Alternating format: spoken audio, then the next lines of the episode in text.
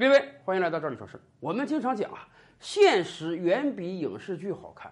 有的那个影视剧编辑啊，绞尽脑汁他也写不出如此夸张离奇的情景。比如说，有的企业创始人被自己的下属下毒，已经死掉了。比如说，有的企业老板竟然能在电梯里用锤子去锤击自己的总经理，造成人家十多处身体损伤。相比于这些，有的那个企业创始人闯到总经理办公室，把所有印章、营业执照抢走，这都是小巫见大巫了。而且，尤其是创始人被下毒这个事儿，还牵扯出一个法律问题来。去年年底，某个大型上市公司的董事长林奇被自己的下属下毒。在医院治了几天之后，一命呜呼了，还不到四十岁的年纪啊，就英年早逝了，确实是个悲剧。人死了，身后事儿得办啊。最近这家上市公司出了公告，说他们的董事长啊因故去世了，所以呢，他的财产由他三个子女来共同继承。根据国家相关的继承法律，每人三分之一，而且他的其他继承人呢都已经放弃了对他遗产的继承。由于他这三个子女呢都是未成年人，所以现在这部分财产由林奇董事长的前妻，也就是这三个子女的母亲，作为三个未成年子女的监护人来代持。他的前妻成了这个公司的实际控制人。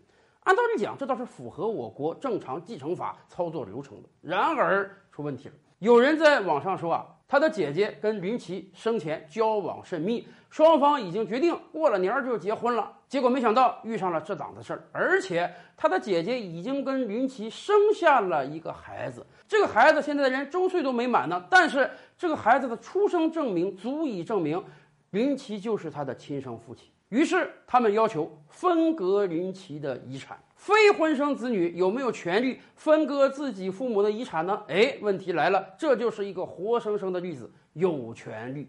根据我国相关法律啊，婚生子女、非婚生子女、养子女以及有抚育关系的继子女，都是拥有对自己父母财产继承的权利的。以前我们就跟大家聊过啊，继承人是分顺序的，第一顺序继承人呢是父母、配偶和子女。这位林奇董事长显然他跟前妻离婚了啊，还没有再结婚。虽然按照网上的爆料，他跟这位女士有过婚约，但是毕竟没有领结婚证，没领结婚证你就不是合法夫妻，当然你就没有资格作为配偶分人家的钱。所以现在看能够继承林奇财产的人，只有他这三个婚生子女和另外一个所谓的非婚生子女了。那么有朋友问，这个婚生和非婚生，养子和继子之间，大家有这个比例关系吗？是不是婚生的多分，非婚生的少分呢？不是的，在我国法律规定啊，婚生子女、非婚生子女、养子女和有抚育关系的继子女这四种子女是一视同仁的啊，每个人的权利是一样的。所以啊，对于这位非婚生子女来讲，他未来能继承的是很大一笔财产，但是当然前提是他得能够证明。他确实是林奇的亲生骨肉。以往我们就跟大家讲过啊，继承法是一个很麻烦的事儿。像上次节目，我们就跟大家普及啊，并不是独生子女你就可以合法的、完全的继承你父母的所有遗产，因为毕竟第一顺序继承人是父母、配偶和子女，子女的父母也有父母啊。而且现在我们还有代位求偿，导致堂兄弟姐妹也有可能继承走你父母的财产。要加一条，非婚生子女人家也有可能继承，就像这位林奇董事长一样，早年间就有各种各样的传闻，说人家离婚之后嘛，人家可以追求自己的幸福，人家可能跟某些女性有过这个交往，哎，当时就有传闻说他有可能有非婚生子女，那么对于他来讲，非婚生子女就有权利继承他的财产，所以啊，这也是我们屡次跟大家普及的一个知识。